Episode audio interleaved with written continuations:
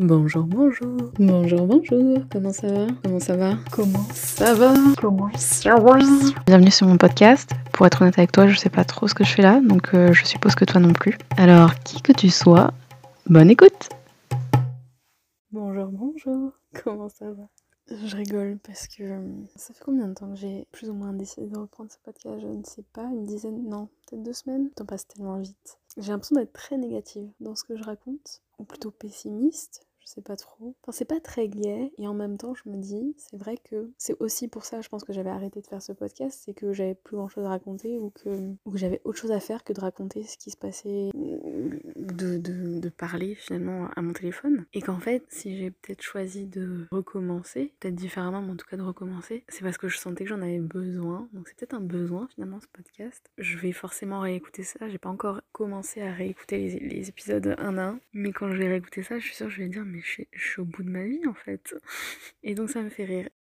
On doit faire quoi? Un mois? Un mois et demi maintenant que je me suis vraiment remise à la peinture. J'ai eu un déclic et il y a des, trucs merveilleux sur YouTube. D'abord tombé sur euh, une émission qui, que j'ai trouvée sur YouTube, un truc anglais, sur une sorte de concours de peinture et de voir toutes ces personnes qui peignaient différemment, qui avaient justement cette envie de peindre. En fait, il y avait des pros, des, amateurs. Enfin, je trouvais ça génial et ça m'a redonné envie déjà de peindre parce qu'en fait, euh, je peignais toujours hein, de temps en temps. Euh, j'avais peut-être pas repeint depuis que j'étais, j'avais emménagé ici, mais si, si, j'avais fait quelques gouaches et tout fait, je me rendais compte que je galérais. Certes, c'est enfin, je, trouve que c'est normal de galérer, parce que déjà, c'est pas facile, mais c'est aussi. Enfin voilà, ça tombe pas de, nulle part, mais, euh, mais je trouvais que je bloquais en fait plus que galérer. Enfin, je galérais parce que j'avais des blocages, parce qu'en fait, il y avait des trucs que je ne comprenais pas. Et du coup, je me suis mise à chercher sur YouTube euh, bah, les bases en fait, les bases de la peinture, les bases de la couleur, parce que j'avais du mal à. Bref, je pars dans un délire de, peinture, mais j'avais du mal à, à, créer mes couleurs. Je pense que j'arrive à les voir, et encore, c'est là-dessus que j'ai envie de travailler. Et c'est c'est fou le progrès que j'ai fait en quelques semaines, dire en quelques mois maintenant. Et euh, bah ça motive encore plus. Donc c'est pour ça aussi, je pense que j'arrive à peindre quasiment tous les jours. Euh. Sauf que là, j'arrive à, à nouveau, je pense, à une étape de blocage où je me rends compte quand même beaucoup que, bah, que je galère quand même. Enfin, je, je me débrouille en fait. Et j'ai pas envie de me débrouiller, j'ai envie de, de m'améliorer. C'est très frustrant finalement la peinture parce que je préfère l'analogie finalement avec ce podcast aussi. C'est-à-dire que j'ai une attente, j'ai envie de, la perfection. Je pense qu'on a tous aussi, euh, de manière générale, on, vise tous euh, une sorte de perfection, tout en sachant très bien que ça n'existe pas. À un moment, en fait, pour aller vers cette perfection, faut se permettre de pas être euh, parfait, en fait. Et je pense qu'une fois que j'ai compris ça, je me, je me suis dit, bon bah vas-y, peins et tu verras en fait. Et je sais, en plus, je sais très bien, et je pense que j'ai déjà dû le, répéter une dizaine de fois, que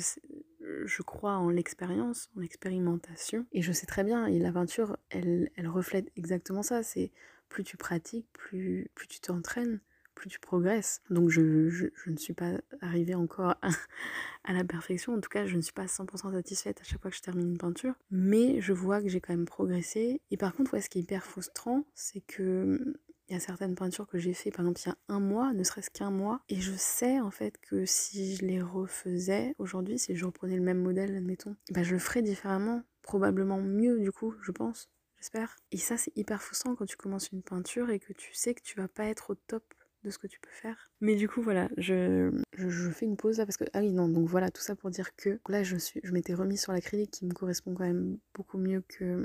beaucoup plus en tout cas que la gouache. Et euh, pour l'instant, je me suis donné comme thème les montagnes pour ne pas changer d'obsession.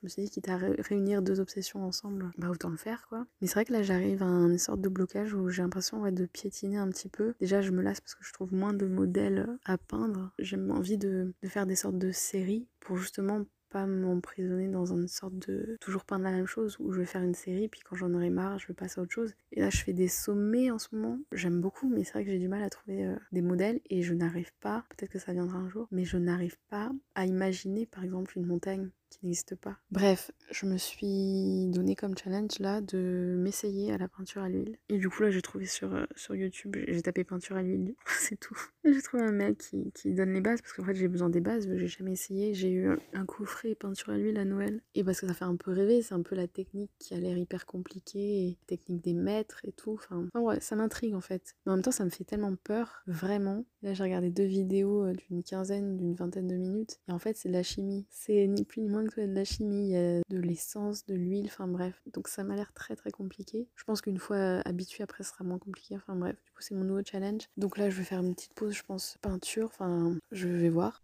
Et coucou, c'est moi, dans le futur. Non, pas dans le futur, je suis dans le présent, un jour plus tard. Un petit point concernant la peinture, donc j'ai bien commencé à peindre à l'huile, et euh, je sais plus si je l'ai raconté ou si je vais le raconter ensuite. L'espace-temps est, très trouble, comme j'ai déjà dit, mais c'est marrant. Mais la peinture à l'huile, c'est différent, évidemment, enfin ça paraît logique, mais bien plus différent, pas tant euh, dans la façon de quoique si. Du coup, j'ai voilà, j'ai dû faire face à quelques difficultés, surtout au temps de séchage. Alors, je pense que je maîtrise pas du tout. Enfin, je suis même sûre de ne pas maîtriser du tout la technique, mais ça met du temps à sécher. Moi, qui ai l'habitude de repasser, de faire plein, plein, plein, plein de couches de peinture. Et surtout, j'ai remarqué aussi que j'arrêtais pas de dire en fait, c'est très agaçant, mon dieu. Je peux pas les enlever tous parce que c'est impossible, c'est horrible. Bon, voilà. Du coup, euh, j'alterne huile. Enfin, je, je, fais de la peinture à l'huile et en même temps, j'ai repris euh, l'acrylique parce que sinon, je ne peux pas peindre tous les jours en fait tout simplement. Donc ça m'apprend la patience aussi. C'est intéressant comme technique, j'aime beaucoup. J'aime beaucoup le rendu parce que l'acrylique finalement c'est assez plat, c'est lisse. Pour faire des effets de matière, faut faut rajouter de la, un espèce de médium, enfin une pâte. Tandis que l'huile, je trouve que ça a une texture qui est, bah, qui est nouvelle en fait pour moi, donc j'ai pas l'habitude, donc donc c'est intéressant. Et je suis toujours dans ma série de peindre des montagnes euh, au lever ou coucher du soleil en fait. C'est une lumière qui est, enfin c'est des paysages que j'aime beaucoup, donc c'est aussi pour ça que j'ai envie de peindre. Mais c'est des lumières qui sont particulière parce que du coup il y a, un contraste entre la, lumière chaude en fait du, soleil et tout le reste qui est, euh, qui est plongé un peu dans, la pénombre et du coup qui est beaucoup plus froid. Enfin ça me, ça me permet de travailler là-dessus. Et c'est vrai que je continue en fait cette série parce que parce que je n'arrive pas à la clore tout simplement parce que euh, bah là je commence à être assez encombrée. Hein. Ce matin justement je me suis euh, je me suis j'allais dire je me suis amusée non je me suis pas amusée mais j'ai essayé de prendre en photo des éventuels tableaux que j'aimerais peut-être mettre en vente et tout est là en fait tout est dit ça me ça me perd perturbe un petit peu, enfin ça me, ça me perturbe pas, mais je me pose des questions par rapport à ça, est-ce que j'ai vraiment envie? C'est un, un, risque aussi dans le sens où euh, je sais pas en fait si j'ai envie de les vendre. C'est curieux parce qu'en vrai c'est un rêve de, de, vendre des peintures qu'on a fait soi-même, mais déjà le fait de les mettre en vente, je me, disons que je me mettrais, euh, il y a une prise de risque qui du coup j'aurai la réalité en face que personne n'achètera mes tableaux. je pense qu'il y a ça, il y a cette évidence là, et je pense qu'il y a un côté où euh, je me dis bah si je les mets pas en vente, c'est normal que je les vende pas, mais il y a quelque chose de beaucoup plus profond, je pense, qui est que bah là mes tableaux, j'y ai passé énormément de temps sur chacun, et là je les vois en plus, je les vois tous les jours quasiment. Enfin, j'ai pas, pas une galerie d'art, mais ils sont rangés de sorte que je les vois à peu près tous, et surtout j'y suis attachée. Et le côté, enfin ouais, me dire que peut-être qu'un jour quelqu'un que je connais absolument pas achète quelque chose que j'ai fait et que du coup ça ne m'appartienne plus du tout, c'est très étrange comme sensation. Donc j'essaye de prendre plein de photos au cas où euh, je puisse garder quand même euh, au moins euh, l'image de ce que j'ai fait, mais ce détachement est pas évident à avoir en fait. Ouais, que ça ne m'appartienne plus à partir du moment où, où, je le vends. Je pense que c'est valable pour tous ceux qui font des créations finalement, que ce soit de la musique, que ce soit un film. On dit souvent que à partir du moment où le film par exemple sort, bah, il appartient au public en fait, il appartient à tout le monde et plus du tout à l'auteur parce qu'il est pas responsable de comment le film est, est, est, reçu par qui que ce soit. Enfin bref, là je, je m'emballe, mais c'est un cap que je n'ai pas encore franchi. J'ai envie de le faire parce qu'en plus ça me permettrait ouais de clore cette série, de passer à autre chose. Puis je pense que ça remet aussi en, un peu en, question ma posture, de me dire euh, à partir du moment où j'essaye de vendre euh, des peintures, c'est que je, je suis une artiste. J'ai même du mal à le dire, c'est très bizarre. Ouais, c'est, enfin, dans la continuité de tout ce que j'ai commencé à faire là depuis deux mois à peu près où je peins régulièrement, voilà, c'est totalement logique de, de passer à, à cette étape-là. Et euh, ouais, c'est une question de peut-être de légitimité. Est-ce que je me sens légitime ou pas? Non, je crois pas. Mais en même temps, je sais très bien que si je ne tente pas, je ne saurai jamais. Et euh, est-ce que j'ai envie de vivre avec ça? Non, je ne crois pas. Donc je vais essayer. Euh, voilà, je vais voir ce que ça donne les photos que j'ai prises ce matin. Et bon, la vie continue et on continue ce podcast.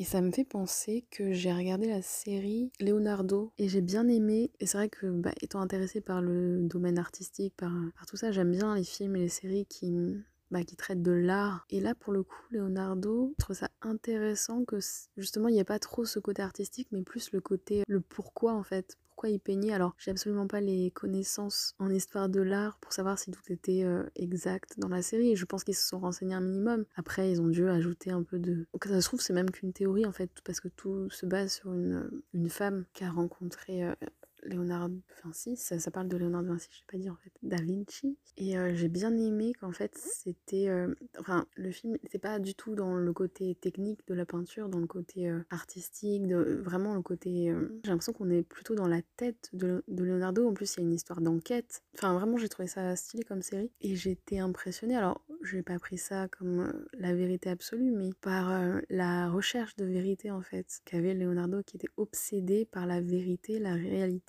et en fait, ça m'a frappé alors que bah, je le sais, en plus j'ai un peu étudié l'histoire de l'art, même si c'est pas cette période euh, qui m'a le plus intéressée. Ça m'a frappé de voir à quel point finalement bah, l'art aussi a été dépendant ou a été, euh, a été lié à la science. Je me souviens vaguement, mais ça, ça remonte à plus de 10 ans maintenant, mais l'apparition de la perspective par exemple dans la peinture. Et bah, dans la série, la Leonardo, ils en parlent. Alors est-ce que c'est lui qui est vraiment à l'origine de la perspective? Je, je, sais pas, honnêtement, je me souviens plus. de toute façon, il avait le côté scientifique. Euh, 嗯。Enfin, c'est un génie, hein, donc. Mais ouais, ça m'a surprise finalement parce que quand on, entend l'art ou tout ça, on, voit peut-être des, des, gens assez perchés, assez euh, dans l'imagination en fait et déconnectés du concret. Et bien sûr que là, il s'agit de peinture euh, figurative. C'est pas, on n'est pas, il n'y a pas encore l'abstrait à ce moment-là. Déjà, ils n'arrivent pas encore à se détacher du religieux, donc c'est compliqué. Mais, mais ouais, je, trouvais ça. On, on l'oublie peut-être que même l'art s'est reposé en fait sur la science, enfin, a évolué grâce à la science aussi. Euh, c'était une bonne série, j'ai bien aimé, qui était, euh, ouais, qui était sympa à voir. Après, est-ce que la théorie est vraie? Je sais pas, parce qu'il y a une histoire de, de tableau brûlé. Mais j'aime bien l'idée, je trouve c'est sympa. Et puis, euh, ça donnait l'impression d'être avec, enfin, d'être à une période aussi qui était. j'aime bien quand même cette période. Enfin, non, je, vais dire des conneries parce qu'en fait, je la connais pas tant que ça la période, mais, toutes ces périodes-là, quoi. à un moment, c'est très intéressant. On voit Léonard de, de, de Vinci, donc qui a été contemporain de Michel-Ange, et on les voit à un moment se, parler en fait. Enfin, à un moment, ils ont une conversation, et je trouve cette scène hyper intéressante. Euh, encore une fois, je pense que, enfin voilà, on n'a aucune idée de, de si Enfin, a priori, si, ils se sont rencontrés, mais personne n'était là, a priori, pour savoir ce qu'ils se sont dit. Mais je trouve c'est hyper intéressant, par le biais d'une fiction, de se faire rencontrer deux immenses personnages. Puis, bah, justement, c'était question, je crois, de, de pourquoi ils peignaient. Voilà. Et oui, c'est à nouveau moi. J'ai essayé de ne pas trop parler parce que ben, tu l'auras remarqué, mais euh, mes podcasts sont de plus en plus longs, j'ai l'impression, donc euh, deux fois plus de travail. Et puis, euh, j'ai pas l'impression de dire énormément de choses intelligentes ou intéressantes. Voir des podcasts de 20 minutes, ça me, fait un peu peur. Donc, on va essayer d'aller plus rapidement. Par rapport à la série Leonardo, tout ce que je veux rajouter, et du coup, j'ai pris un peu de distance sur ce que je suis en train de raconter, à part le fait que je raconte hyper mal les séries, tu le verras aussi par la suite, c'est intéressant de voir que une démarche artistique n'est pas forcément éloigné d'une démarche scientifique. Parce que j'aime bien, j'aime bien parler de ça, on a, on a, bien compris. Et je remarque moi que souvent, il y a beaucoup de scientifiques, en tout cas ceux auxquels j'ai accès, donc c'est peut-être aussi pas les scientifiques euh, purs et durs, comme on pourrait dire, mais euh, c'est pas rare que des scientifiques aient une, euh, une activité artistique à côté ou viennent d'une activité artistique ou inversement. Mais je trouve ça hyper intéressant et moi je le vois par rapport à, à certains vulgarisateurs, pour ne pas nommer, parce que j'ai déjà nommé plusieurs fois les mêmes chaînes, mais certains vulgarisateurs sur YouTube qui, euh, qui vont avoir un contenu scientifique, qui vont avoir une démarche scientifique, une démarche méthodique, mais qui vont avoir une sensibilité pour euh, tout ce qui est pour l'art, pour ce qui est la création, la musique, la photo, enfin voilà, c'est bien de voir qu'il y a, y a pas une coupure en fait entre l'art et, le côté terre à terre en fait, le côté très factuel, le côté, le côté euh, on veut des preuves, enfin moi franchement, je, me rends compte que je deviens hyper, hyper chiante avec les preuves parce que j'ai envie d'être certaine, en fait, de, de, de, plus en plus de trucs. Et j'ai peur que des fois que ça me coupe un peu de, ouais, de ce monde un peu euh, fantastique parfois. Un peu, moi, j'aime beaucoup la magie, enfin, le côté magique de certaines situations. J'aime bien la poésie et ça échappe normalement un petit peu à tout ce qui est concret. Et j'ai eu peur à un moment que ça m'échappe justement le côté merveilleux du monde de, la vie. Enfin, à un moment, si t'es tout le temps dans la preuve, dans, dans vouloir être certain, dans, dans, dans chercher la petite bête, bête d'en chercher ce qui va pas dans tel ou tel discours. À un moment, tu deviens complètement taré et peut-être un peu pessimiste aussi sur le monde, enfin sur l'être humain, etc. À chercher vraiment toujours ce qui va pas. Et je suis contente de voir que, bah non, ça, certes, ça a été un peu bizarre au tout début. Maintenant, ça, ça commence à dater, donc commence à mûrir un peu tout ça et peut-être, je commence tout juste à essayer de m'en éloigner, on va dire, à prendre du recul un peu sur cette démarche-là, mais en même temps, j'adore découvrir plein de trucs par rapport à ça. Mais c'est intéressant de voir le, le lien qu'on peut faire entre une démarche artistique, créatrice, imaginative parfois, mais ça va être vraiment euh, quelque chose qui échappe un peu à la science, soit en fait à l'explication peut-être aussi, quelque chose qui sort de ce qui est explicable, explicatif ou je ne sais pas, descriptif tout simplement, qui va avoir une petite touche en plus. Et je trouve c'est, enfin voilà, tout ça pour dire que je trouve intéressant le, le dialogue un peu entre entre l'art et la science. Voilà, c'est tout et je m'arrête et ça fait déjà beaucoup trop long. Je te laisse avec la suite. Accroche-toi bien, moi je te dis accroche-toi bien pour la suite parce que hier soir, tiens, j'ai vu euh, apparaître sur, euh, sur Instagram. C'est très. Euh, c'est pour ça en fait que je pense que. Voilà, je sens que je vais faire une digression de, de malade. En écoutant ce podcast, je pense qu'on on peut penser, et pas forcément à tort, que je passe mon temps à regarder des vidéos, des films, des séries, à être sur mon téléphone, c'est pas totalement faux, mais en fait, les moments que je passe en dehors de ça, dans la vraie vie, dans le vrai monde, j'ai pas envie de m'arrêter et d'enregistrer un podcast. Et comme ce podcast, je me suis dit que j'allais le faire en enregistrant comme ça, euh, si j'ai une idée et pas j'enregistre, ben en fait, c'est des moments, déjà, je suis toute seule, c'est des moments où, euh, ben justement, Enfin, je, vais lire un truc, je vais... Mais du coup, hier, j'ai vu apparaître sur mon téléphone une nouvelle qui m'a mise dans un état. D'abord, j'étais choquée, mais il y a une série... Alors, je, je, pourrais pas dire la meilleure série, parce que... Enfin, c'est un truc qui est impossible à dire, parce qu'il faut définir une période, il faut définir un, genre de série ou quoi, mais il y a une super série euh, argentine qui était dans les années 2002, 2003, 2004, je crois. Enfin, bref, hier, j'ai vu que, en fait, euh, que cette série allait revenir au cinéma, qu'ils allaient en faire un film. En gros, euh, j'ai vu apparaître une affiche euh, disant euh, ils reviennent avec les quatre personnages euh, principaux de, de Do. La série en Argentine, elle est considérée comme la meilleure série de tous les temps d'Argentine, bien sûr, mais c'est une série qui est juste géniale. Et de voir ça hier, de me dire putain, ils refont. Parce qu'en fait, du coup, je me suis. Enfin, je suis allée voir et, euh, cette série n'existe pas en français, je crois. Euh, je crois qu'elle a même pas été sous-titrée. Alors, remarque si, parce que non, je ne sais pas si elle était en Netflix. Elle était, elle était sur Netflix, mais euh, je crois pas qu'elle soit sur Netflix France. Mais c'est tellement dommage. Et là, je me dis, du coup, s'il y a un film, donc le film n'arrive pas avant 2024 apparemment. Et j'ai toujours pas parlé de, du nom de la série, j'adore. La série, le film n'arrive pas avant 2024, mais je me dis, s'il y a un film, c'est qu'ils vont probablement essayer de...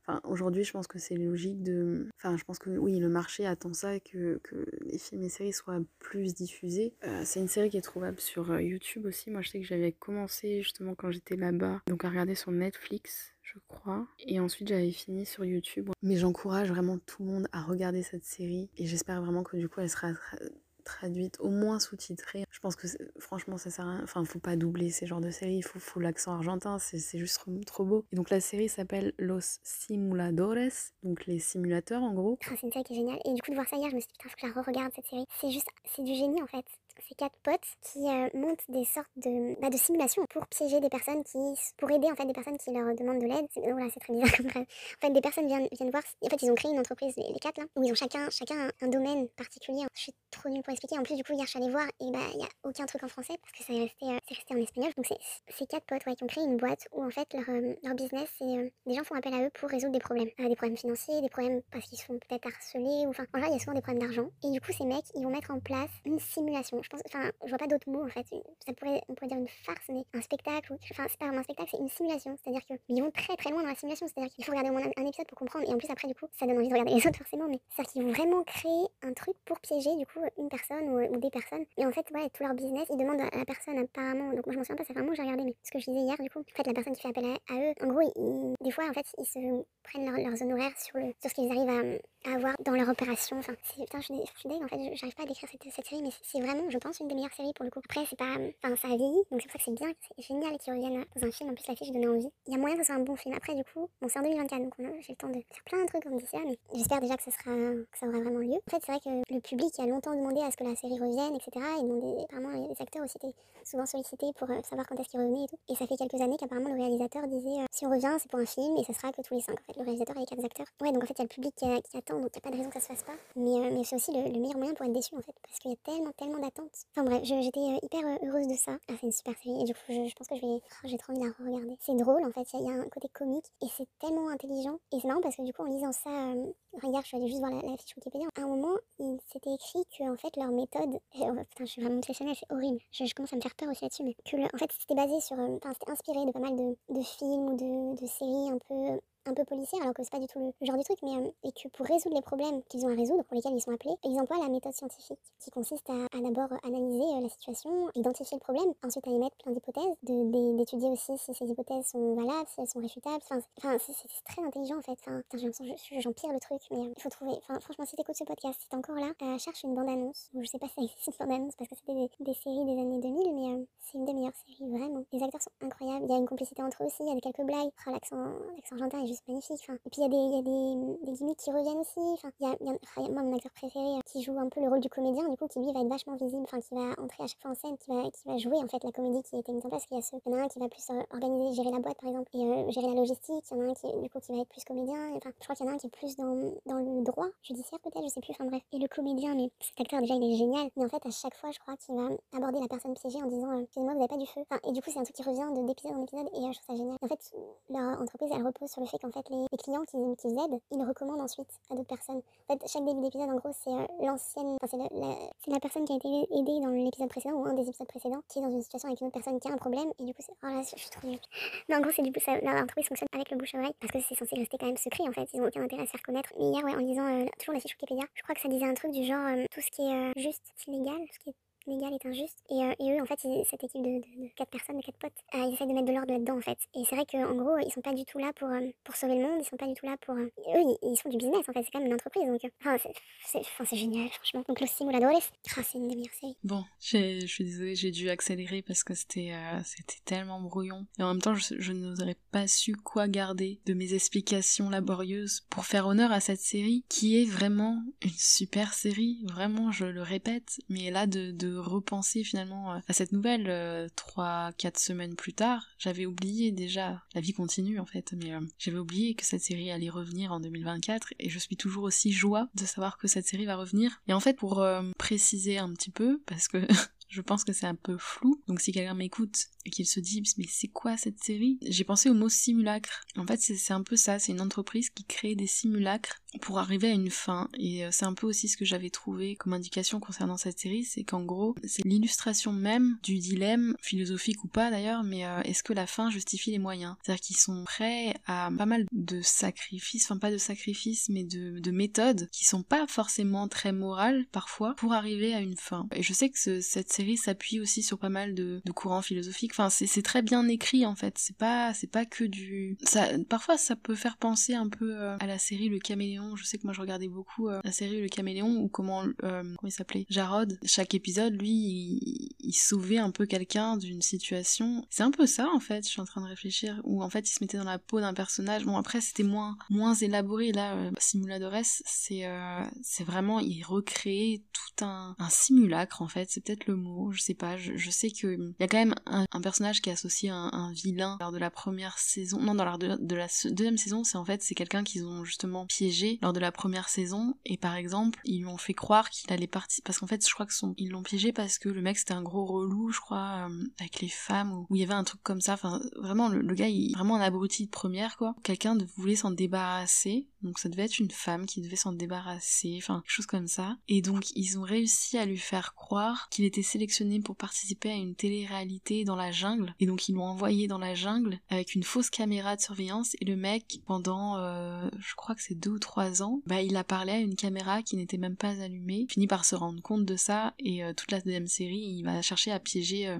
enfin attraper en fait ceux qui l'ont fait ça, enfin bref. Donc voilà, en tout cas c'est une super série à base de Quilombo, de euh, Boludo, de, tout ça, et, j'ai regardé une sorte de best-of, j'ai trouvé une sorte de best-of sur YouTube, mais pas de bande-annonce, alors je pense qu'ils faisaient peut-être pas de bande-annonce à l'époque où cette série est sortie, ce qui est dommage, il y a le générique, mais le générique n'apprend absolument rien. Et moi, ouais, mon personnage préféré qui joue euh, un peu le, côté, euh, la personnification en fait de, du simulacre, l'acteur a joué dans une série, enfin il est très connu je crois en Argentine, mais il a joué dans une série récente qui était pas mal du tout El Reino et pour le coup je sais que c'était sur Netflix que je conseille aussi totalement différent ça n'a rien à voir c'est en plus c'est très enfin moi je l'ai regardé en juste parce que l'acteur enfin il y avait plusieurs acteurs d'ailleurs qui sont connus qui étaient dans cette série et je pensais pas du tout qu'il s'agissait de, de de ce qu'il s'agissait. Mais j'ai trouvé cette série vraiment, vraiment top. Voilà, je m'arrête parce que c'est beaucoup trop long. Je te laisse avec la fin.